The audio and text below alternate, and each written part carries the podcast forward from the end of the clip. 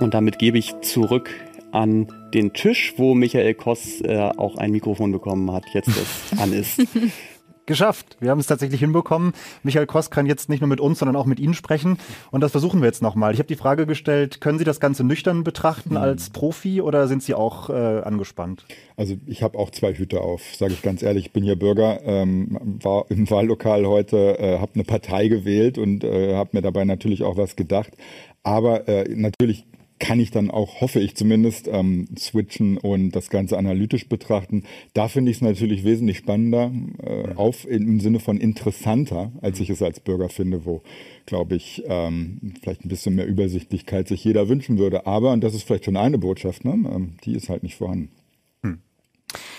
Gehen wir doch mal die einzelnen Parteien noch mal in Ruhe durch. Also Sie haben im Vorfeld ja, glaube ich, gesagt, dass Sie erwarten, dass die Union dann doch noch mal ein bisschen besser abschneidet als in den mhm. letzten Umfragewerten. Die lagen dann so ungefähr bei 22 Prozent. Jetzt sind wir bei 25 Prozent. Ist jetzt auch nicht mehr so ein Unterschied. Also ein bisschen was weggemacht, aber immer noch unter den 30 Prozent geblieben. Woran liegt's? Ja, also ähm, man muss jetzt wirklich nochmal sagen, alles ist mit großer Vorsicht zu betrachten. Wir bräuchten eine Hochrechnung, Absolut. um ansatzweise reden zu können. Deswegen ist es schwierig. Die Verluste waren ja irgendwo standen im Raum, sage ich mal, und die gehen auch aus meiner Sicht, genau wie man das vor der Wahl gemutmaßt hat, weitgehend auch auf die Kappe von Armin Laschet erstmal, der mhm.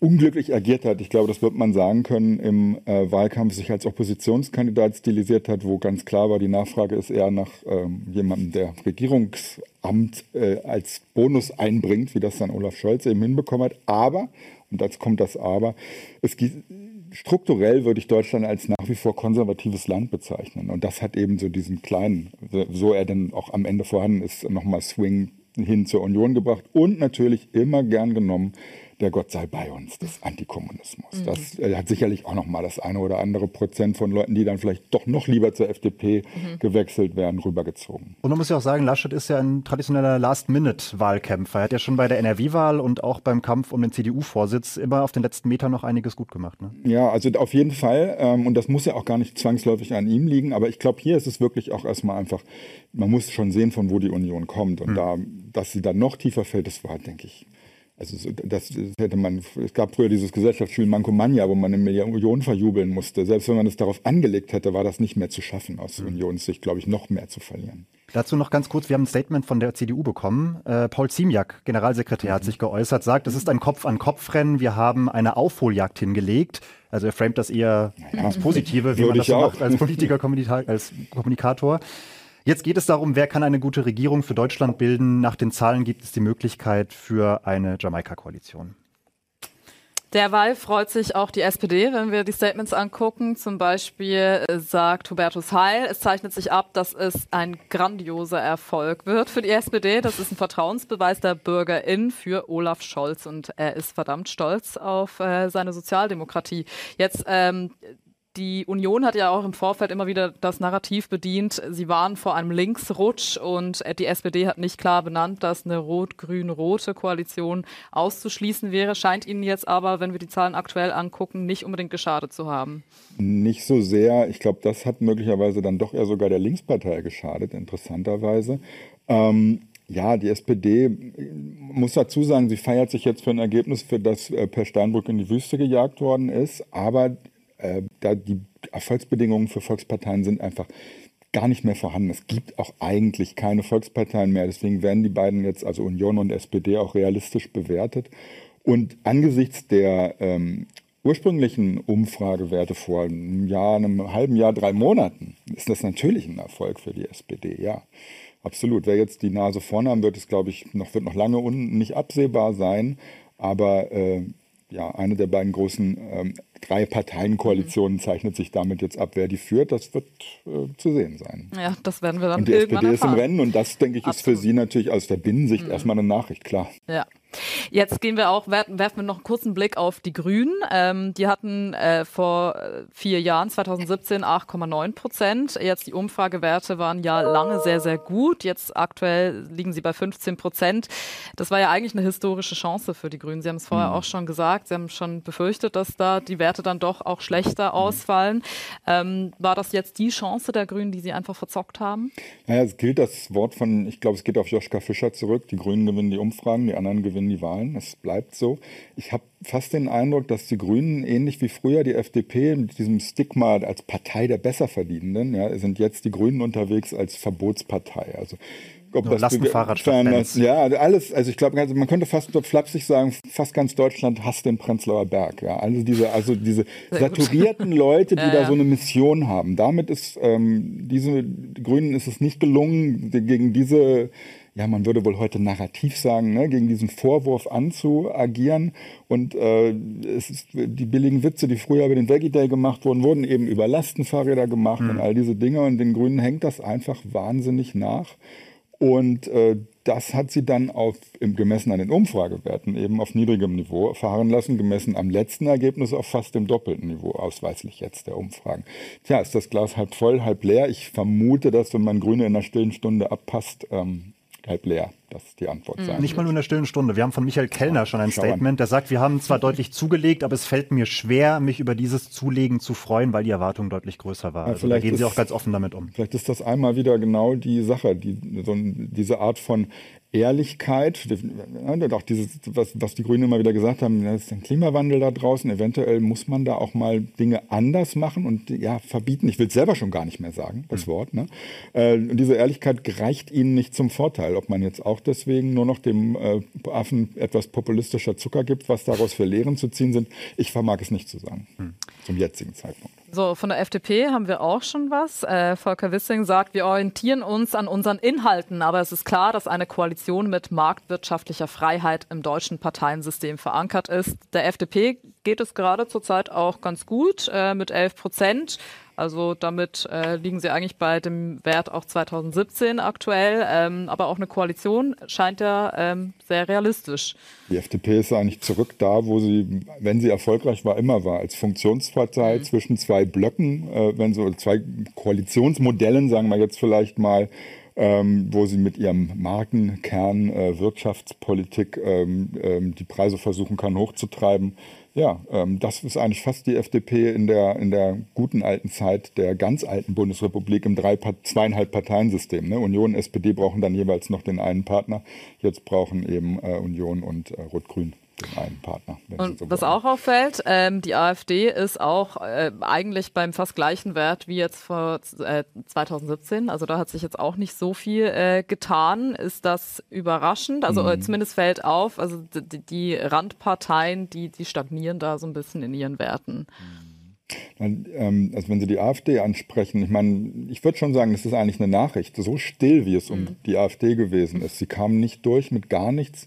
Also ich würde sagen, der Wahlkampf insbesondere von Tino Kruppalla hatte Luft nach oben. Ja, ähm, da hat schon ein Fauxpas den anderen gejagt, ein Stück weit. Und dafür dann doch eben die 10 Prozent vom letzten, also die 12 Prozent vom letzten Mal fast wieder einzufahren, zeugt davon, dass es eben ähm, ja, überzeugte AfD Wähler und Wählerinnen mhm. mhm. gibt und die äh, gehen halt offensichtlich trotz allem, wenn man so will, äh, an die Urne für die AfD. Also ich meine, das also ist quasi, was wir jetzt mhm. sehen, das ist die verbliebene Stammwählerinnenschaft. Es kommt ihr nahe in jedem Fall, ne? weil die Leute haben jetzt bestimmt nicht, weil irgendein, also ich habe ihn wirklich nicht mitbekommen in den, in den letzten Wochen, eine besonders gelungene äh, Wahlkampfaktion der AfD irgendwelche Unentschlossenen überzeugt hat, sondern die haben ihr ihren Pitch, äh, ja, keine Zuwanderung, raus aus der EU, ähm, und dafür sind sie gewählt worden, aber nicht, weil sie jetzt irgendwas, ein Kaninchen aus dem Hut gezogen hätten. Deswegen die Vermutung, ja. Und man sieht eben auch, sie haben jetzt nicht von den aktuellen Krisen zumindest profitiert. Genau. Das ja nicht. Ja. Ähm, verloren, so, das scheint schon ziemlich eindeutig, haben auf jeden Fall die Linken. Also das ist äh, mit gerade mal so fünf Prozent doch ziemlich bitter für die Partei.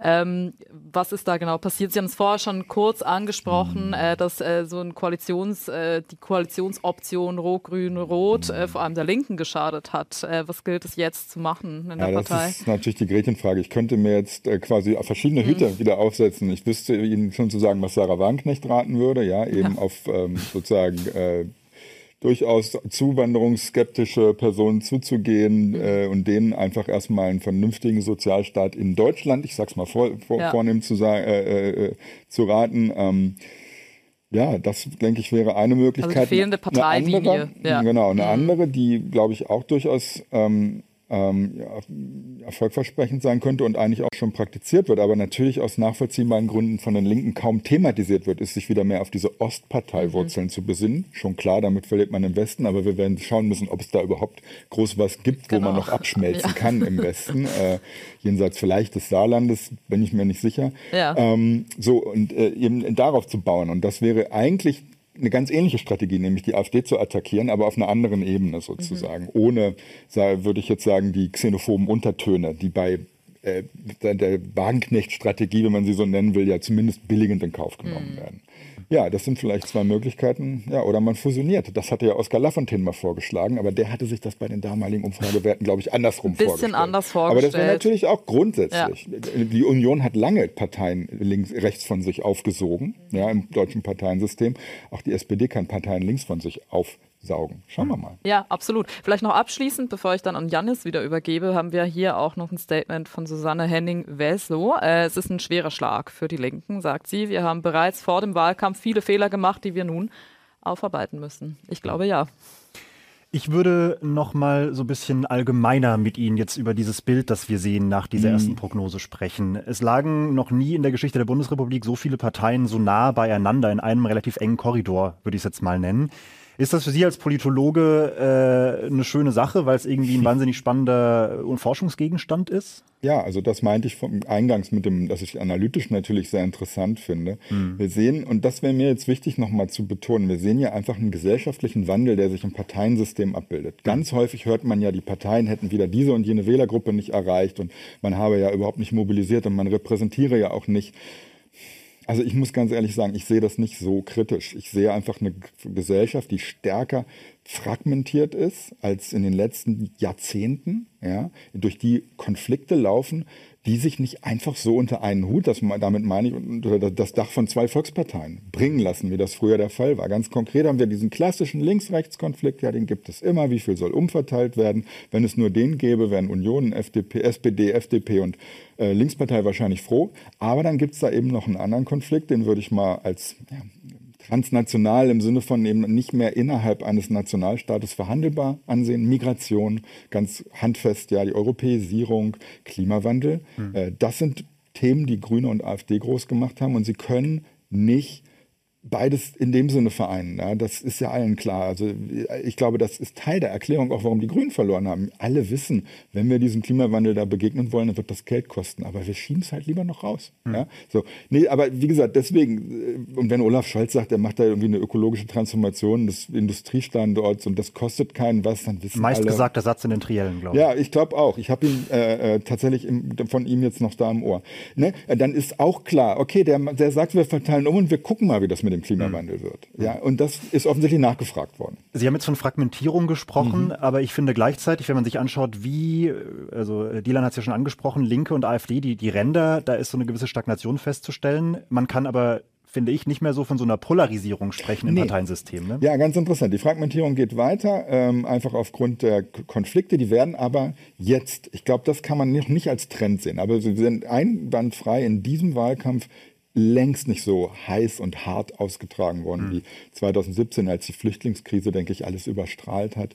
Diesmal hat eben Afghanistan, es mhm. hätte ja die Möglichkeit gegeben, äh, aber ich hatte das Gefühl, dass die AfD noch nicht mal viel versucht und dass auch keine Nachfrage danach ist, wieder die so viel Gift zumindest, sage ich mal, reinzubringen wie beim letzten Mal. Das hat dann eben auch den Parteien an den Rändern nicht genutzt. Ähm, auch der linke Flügel der Linkspartei, der, ja, der hat sich dann auch ein bisschen zurückgezogen, eben in dieser Phase, wo es darum ging, äh, ja, sind wir eigentlich doch am Ende bereit für eine rot-rot-grüne Koalition? Mhm. Ja, da werden jetzt alle, da werden die ähm, ähm, ähm, verschiedenen Flügel in, in, in, beiden Parteien versuchen, ihren Honig zu sorgen und zu sagen, wir müssen noch härter, nein, wir müssen jetzt wirklich moderat. Und das wird interessant sein aus der analytischen, ja. weniger aus der Bürgerperspektive, wenn ich ehrlich bin, äh, aus der analytischen Perspektive sich anzuschauen, welche äh, innerparteilichen Strömungen sich da an den Rändern im Parteiensystem jeweils durchsetzen.